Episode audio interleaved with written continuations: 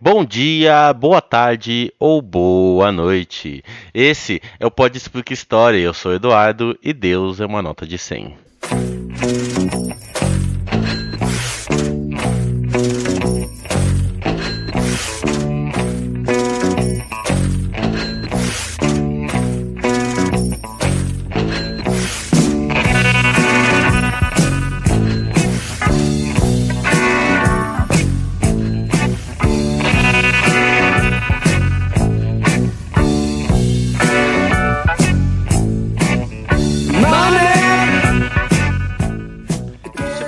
Você me perguntar qual foi a maior empresa da história, precisaríamos trilhar um caminho complexo, é claro. Talvez pensando na quantidade de desenvolvimento que o capitalismo contemporâneo chegou, a nossa intuição diria que talvez fosse alguma empresa de tecnologia e que ela fosse atual. Você me diria talvez fosse a Apple com seus impressionantes 1,11 trilhões de dólares de valor de mercado, ou talvez a Microsoft com seu 1 ponto alguma coisa trilhão também. E de fato, um trilhão é coisa pra caramba, né? Sei lá, um trilhão é tipo mil bilhões. O que para mim já é uma quantidade que está na margem do incontável de tantos zeros. Sei lá, se eu tivesse um trilhão, eu não conseguiria torrar tudo nem numa vida completa. E minha gente, eu tô falando de dólares. O valor da gigante tecnologia Apple, se fosse convertido para real com a cotação de hoje, que está em 4,40, chegaríamos a impressionantes 4,884 trilhões de reais. E isso foi mais do que tudo que o Brasil produziu no ano passado. Sabe o que é mais engraçado? Engraçado é que eu tô falando dessas coisas, mas a Apple nem é a empresa que mais valeu na história. A empresa mais valiosa que já existiu é sete vezes mais rica que a Apple hoje. Ela é sete vezes mais rica que qualquer Big Tech, na real. Se juntarmos as cinco grandes do mercado de tecnologia, não daria o preço dela. E é isso mesmo que você escutou. Google, Apple, Microsoft, Amazon, Facebook, essas empresas juntas não conseguem chegar nem aos pés do valor de mercado de 7,4 trilhões de dólares da Companhia das Índias Ocidentais. Essa companhia de sede holandesa existiu no século XVI e XVII e era tão grande que praticamente detinha o Estado holandês. Esses 7,4 trilhões de dólares equivaliam a 32,56 trilhões de reais, o equivalente a 8 vezes o produto interno bruto brasileiro do ano passado. E olha que interessante, essa empresa tinha tanta coisa que um de seus braços chegou até aqui em terras tupiniquins. O seu extremo sucesso adveio de dois produtos fundamentais. Primeiro é o açúcar como o sabor adocicado era caro, viu? Mas muito caro na Europa. Conquistar o virtual monopólio do produto fazia a empresa crescer, mas só isso não garantiria nenhum sucesso econômico tão grandioso. De outro lado, temos um mega trust que monopolizava a venda de escravizados. Sim, foi com a triste carreira do comércio de almas que a companhia teve a sua consolidação dos mercados internacionais. Doçura e amargor é a tônica de uma empresa que virtualmente detinha o Estado. Esse doce sabor do sucesso tem forte gosto metálico aquele gosto de sangue das vidas que foram moídas junto aos engenhos. E sim, minha gente, esse episódio será a primeira parte que falará da sede de sangue, da sede de açúcar e sobre a sede de lucrar. Esse sexto Pode Explicar História é o início de uma série que falará dela, da Companhia das Índias Ocidentais, mas principalmente de lucro e dinheiro.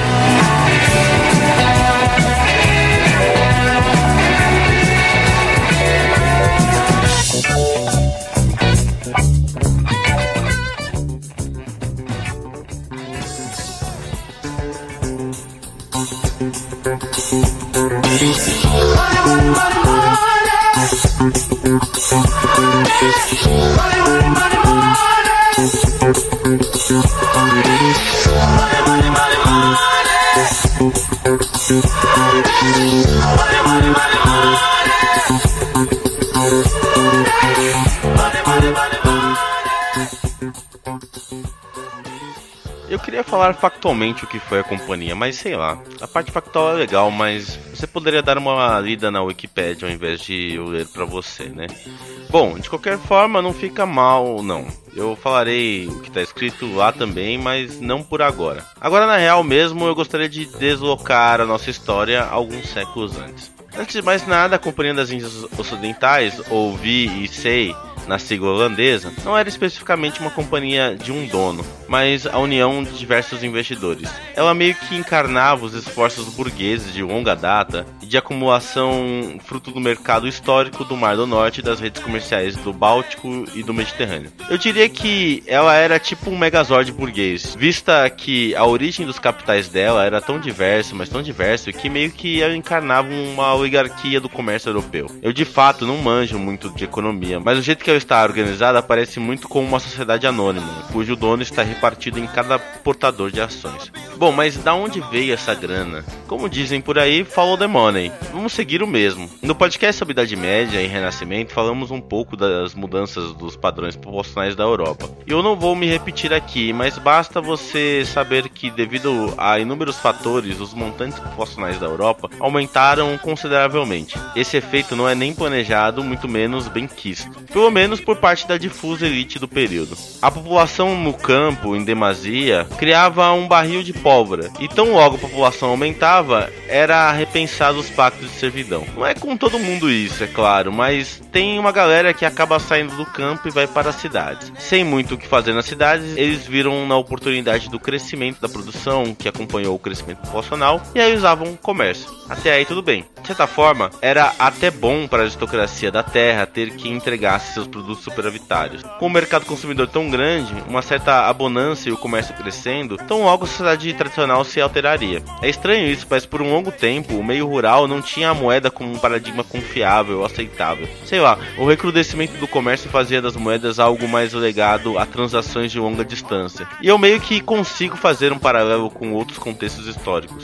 Teve uma época aqui no Brasil que cartão de crédito era uma coisa só de gente rica. Tinha umas máquinas muito doidas para marcar a passagem deles. A mesma coisa acontece com os cheques que circulavam na alta elite que posteriormente chegou para a população mais comum.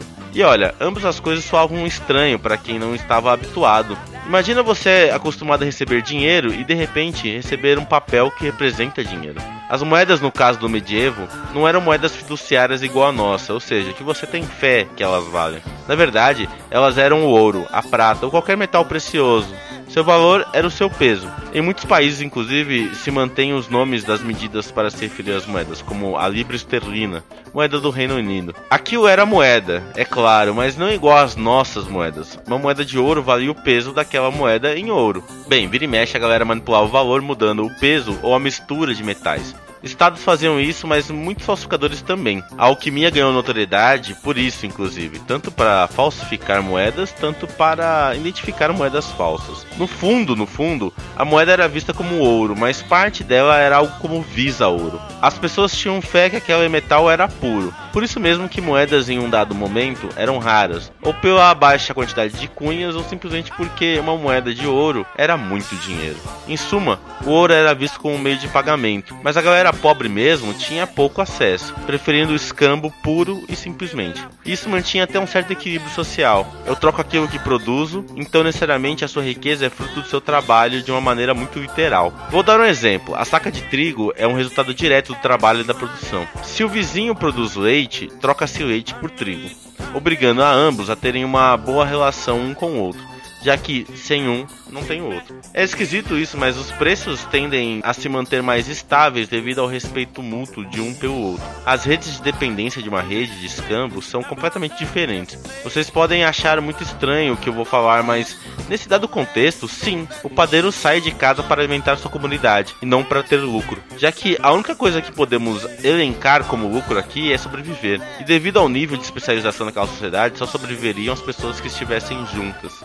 Bom, tudo isso meio que acaba com o advento do comércio. Não é que vai acabar do dia pra noite, tá, minha gente? Mas o que acontece com o ouro é que não se enxerga trabalho no ouro. Não se come ouro, não se bebe ouro. Ouro só se troca. O comércio desenvolvido não conseguia aceitar uma rede de escambo. O superávit dos senhores só era necessário para se conseguir mais ouro. As redes comerciais se expandindo só era possível devido ao ouro. Com o ouro, com moeda se consegue tudo, do trigo ao leite.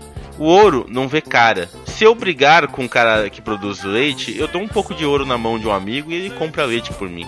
O ouro aqui é moeda, tá? E meio que toda a moeda. Dinheiro é isso. É algo do qual não dá para enxergar o trabalho. O dono daquilo é meio difuso. Minha mãe que falava, o dinheiro é sujo. Você não sabe em que mão ele passou. E é sério isso, porque segundo um estudo da Universidade Federal Fluminense, a UFES para os íntimos, 90% das notas de real tem traços de cocaína, devido ao hábito de muita gente cheirar cocaína fazendo um rolinho com notas. E dica de saúde e redução de danos do Pode Explica. Não faça isso, querido ouvinte. Você não deveria nem estar tá cheirando cocaína, que faz mal. Mas se for fazer, não faz essa merda não, tá? Bom, depois de bancar o ursinho carinhoso, eu preciso voltar ao assunto e fundamentalmente terminar esse tópico.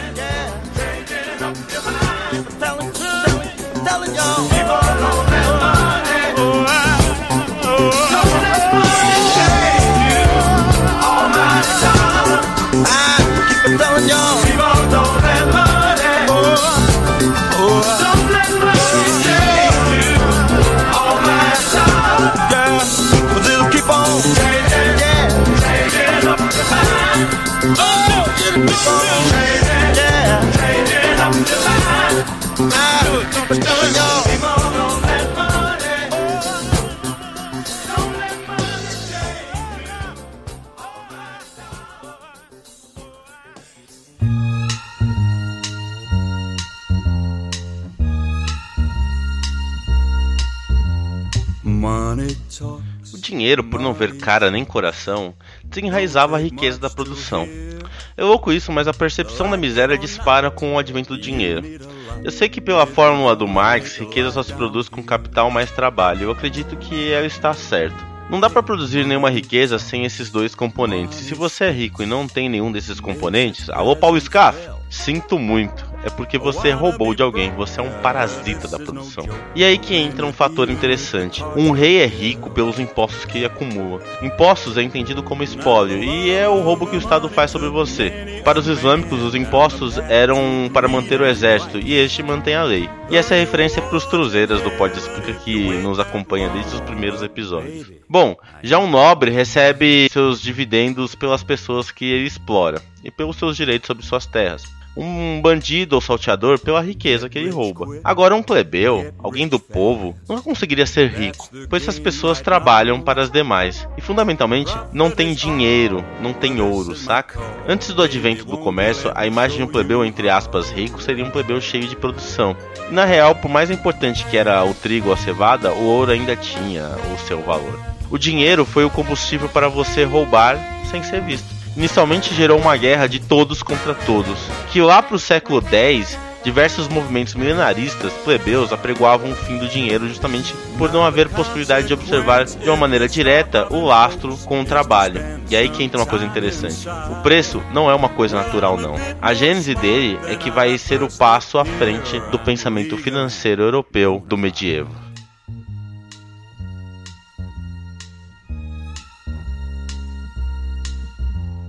Money speaks, money hums when it's rolling in. I'm making enough, enough for that stuff. So whatever comes, you're gonna win. Hey, you're never gonna lose that grin when you keep the money rolling in.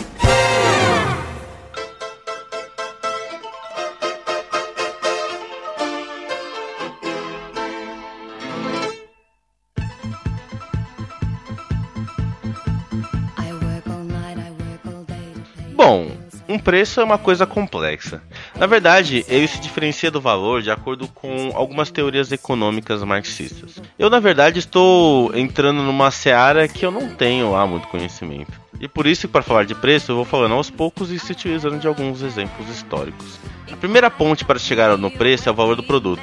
E por valor se entende o custo para as mercadorias chegar aonde elas chegaram. O preço em si vai se dar pela disponibilidade e a preço de um dado produto. Ambos são elásticos e seguem os preceitos de demanda e oferta. Aquela tal mão invisível do mercado. Não que seja assim, a dimensão do preço é bem mais complexa e tende a ser muito mais elástica. E como qualquer elástico, se você o tensionar demasia, ele acabará por arrebentar.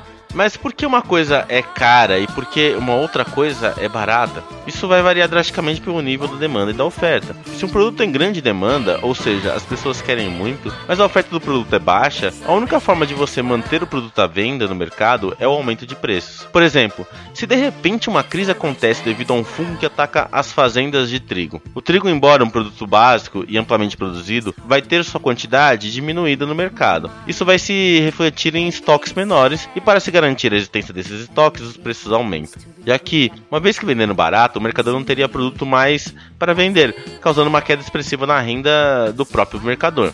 Por outro lado, chuvas podem ter feito com que o solo ficasse mais fértil, dando uma colheita muito maior, maior até que o mercado poderia consumir. O excesso de trigo vai ficar empacado no estoque dos vendedores. Esses abaixariam o preço porque é mais vantajoso diminuir a margem de lucro do que ver o excesso de trigo apodrecer em seus silos. Eu estou usando o exemplo do trigo porque é um produto trivial, base da alimentação europeia do medievo e impossível de ser raro do tamanho e a quantidade de locais que o produzia. O engraçado é que com o trigo, o segundo caso hipotético é dramaticamente impossível de acontecer, já que um trigo bem estocado pode durar por anos, o que os mercadores perceberam muito bem. Perceberam também que, uma vez que eles combinassem com todos os mercadores de não vender o trigo, eles poderiam provocar uma escassez artificial e artificialmente fazer o preço de um produto barato alçar alturas nunca antes vistas. Obviamente, isso causava muitas pessoas sem comida, já que o mesmo era a base da alimentação. E vocês podem até achar ser cruel lucrar com a fome, eu também acho, mas eram muito do que se fazia. Outra coisa importante é que com a pressão sobre os preços, os mercadores poderiam forçar suas demandas simplesmente jogando a população sobre um governante. Comerciantes perceberam que unidos eles poderiam forçar que governantes abaixassem decretos, retirassem impostos ou restringissem produtos, sem pegar em uma única arma, só deixando o povo faminto botar o governante na parede. Yeah. Chegamos num ponto interessante preço é poder. E se você tem uma dúvida do que seja poder, poder nada mais é do que a capacidade de você ter sobre o fazer ou não fazer de uma outra pessoa. Quando seu chefe manda você fazer uma coisa, ele te exerce poder. Quando você faz um bolo porque quer agradar alguém, esse alguém tem poder sobre você. Nesse sentido, eu sei que o preço varia sobre a demanda e a oferta, mas quem disse que estas são livres? Existem inúmeras operações de poder para fazer do preço um processo do qual se constitui em artificialidade. E acredite, minha gente, a maior parte dos preços tem fundos de poderes. Daria um bom exemplo brazuca para a gente entender. Bom, não sei se vocês sabem, mas a produção de alimentos é considerada pelo espaço rural uma atividade menor, de baixa atratividade. Isso porque para produzir alimentos você precisa de variabilidade de lavoura. Não dá para você ter só uma fazenda que produz pepino, você vai precisar de, na mesma fazenda, produzir diversos hortifruti granjeiros. Bom, em que contexto então se produz alimentos aqui no Brasil? Casa? E eu respondo na pequena propriedade familiar, porque nela o dono está presente em todas as etapas da produção e ele pode ter o cuidado certinho dos diversos produtos a serem plantados. Agora imagina você dono de um latifúndio, o inferno logístico que seria ter que plantar uma caralhada de produtos. Meu, sinceramente, acaba sendo muito inviável. Se você tem um latifúndio, quero que você saiba que eu te odeio, mas além disso, para ele ser viável economicamente, você vai precisar plantar um produto de preferência de alta rentabilidade dentro do mercado internacional. Bom, devido ao avanço da estrutura fundiária do Brasil, do qual o agrobusiness pega para si extensões cada vez maiores de terra, que acaba compensando a produção de poucos produtos que são priorizados em detrimento do lucro de poucos. Qual o resultado dessa bodega? Uma diminuição da propriedade familiar e, com isso, uma eventual diminuição da produção de alimentos, o que gera alimentos mais caros. E quem não lembra do preço do tomate nas alturas, não é?